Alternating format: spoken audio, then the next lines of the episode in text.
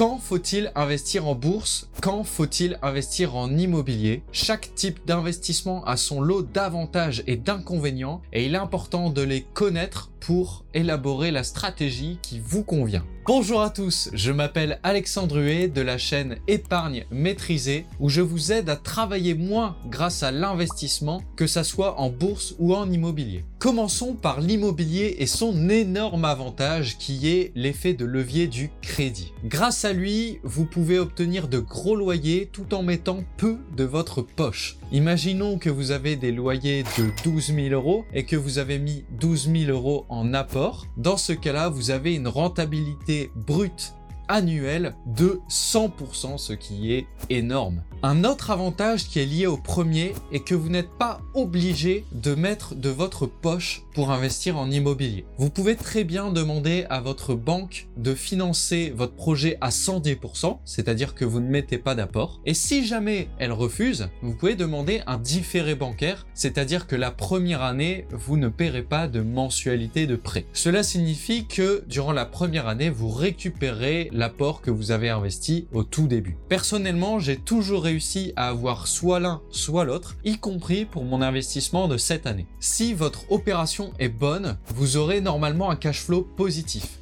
ce qui signifie qu'au cours de l'exploitation, vous n'aurez pas à injecter de l'argent dans votre investissement et au contraire, vous en gagnerez. Troisième avantage, si vous manquez d'argent mais que vous avez du temps, vous pouvez toujours faire des choses vous-même. Vous pouvez moins déléguer ou faire des travaux vous-même. Au niveau des inconvénients, le premier est que cela réduit votre mobilité. J'ai un ami qui a changé de région pour des raisons professionnelles et donc comment investir en immobilier? Soit il investit dans sa région natale dans laquelle il n'est plus, ou soit il investit dans la région dans laquelle il habite actuellement mais qu'il ne connaît pas. Dans tous les cas, il devra déléguer une grosse partie et c'est dangereux et délicat quand on est débutant et qu'on n'a pas encore d'expérience et pas encore de relation. Et ça, c'est une contrainte que l'on n'a pas en bourse. Et enfin, dernier inconvénient de l'immobilier, c'est les frais et les impôts. Aïe aïe aïe, là je suis d'accord. Eh ben ouais, entre les frais de notaire, les frais de dossier, les diverses charges et les impôts qui dépendent de votre impôt sur le revenu, plus les cotisations sociales, l'optimisation fiscale est vraiment un point majeur sur lequel se concentrer en immobilier et c'est quelque chose qui peut faire que votre investissement est bon ou complètement pourri. Alors qu'en bourse, avec la bonne enveloppe fiscale, vous ne payez aucun impôt et presque aucun frais pendant toute la période de constitution de votre patrimoine. Vous ne payez des impôts que lors de la consommation de votre patrimoine et cela reste très raisonnable parce qu'on parle en fait des cotisations sociales, donc 17,2% sur la plus-value et au pire du pire 30% au total, donc en incluant les cotisations sociales et toujours sur la plus-value. Parlons maintenant de la bourse. Sachez tout d'abord que quand je parle d'investissement en bourse, je parle d'investissement dans des ETF. Donc les ETF ou les trackers boursiers est un regroupement d'actions que vous achetez à faible coût.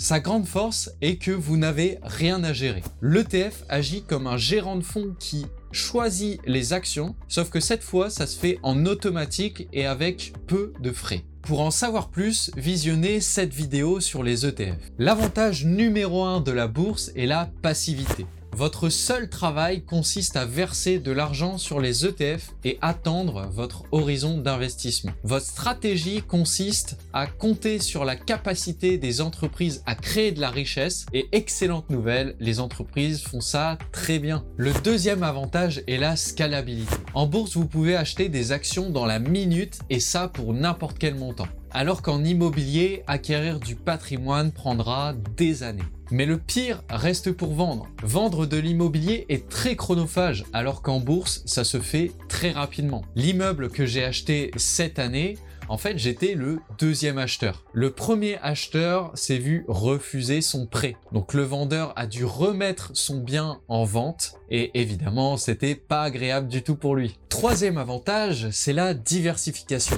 Vous avez via la bourse la possibilité d'investir dans des lieux géographiques différents, des devises différents, dans des secteurs différents et sur des entreprises qui ont une taille différente. Cela vous permet d'être plus résilient face aux crises économiques. Si vous ne possédez que de l'immobilier et qu'une crise immobilière se profile, dans ce cas-là, ça a plus d'impact sur votre patrimoine que si vous aviez équilibré avec la bourse. Et enfin, le ticket d'entrée. Vous pouvez investir en bourse avec quelques dizaines d'euros, mais en immobilier, il faut quand même montrer les muscles devant le banquier et afficher pas mal d'épargne. Et le banquier, je gère. Si actuellement vous arrivez à mettre peu d'argent de côté, ça peut être vraiment un avantage déterminant.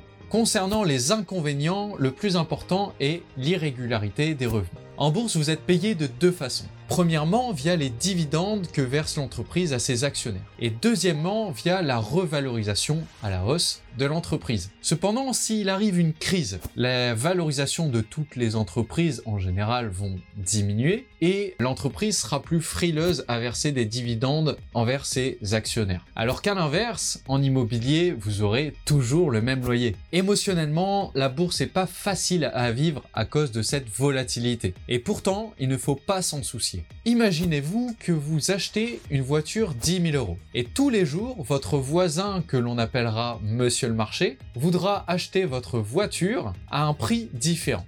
Donc un jour, il va vouloir vous l'acheter 13 000 euros, un autre jour, il va vouloir vous l'acheter 5000 euros. Est-ce que quand il vous en propose 5000 euros, vous allez vendre votre voiture? Non, parce que vous savez que votre voiture, elle vaut environ 10 000 euros. Ce qu'il faut retenir de cette histoire est que ce n'est pas parce que quelqu'un vous propose un prix bas pour ce que vous avez que la valeur de ce que vous possédez est aussi basse. Cette leçon, elle s'applique particulièrement bien à la bourse. Pour conclure, l'immobilier possède un atout énorme comparé à la bourse qui est l'effet de levier du crédit bancaire. L'immobilier convient donc bien à une phase de constitution d'un patrimoine. A l'inverse, la bourse est un investissement complètement passif et diversifiant, ce qui en fait un actif idéal pour la stabilisation d'un patrimoine déjà bien établi.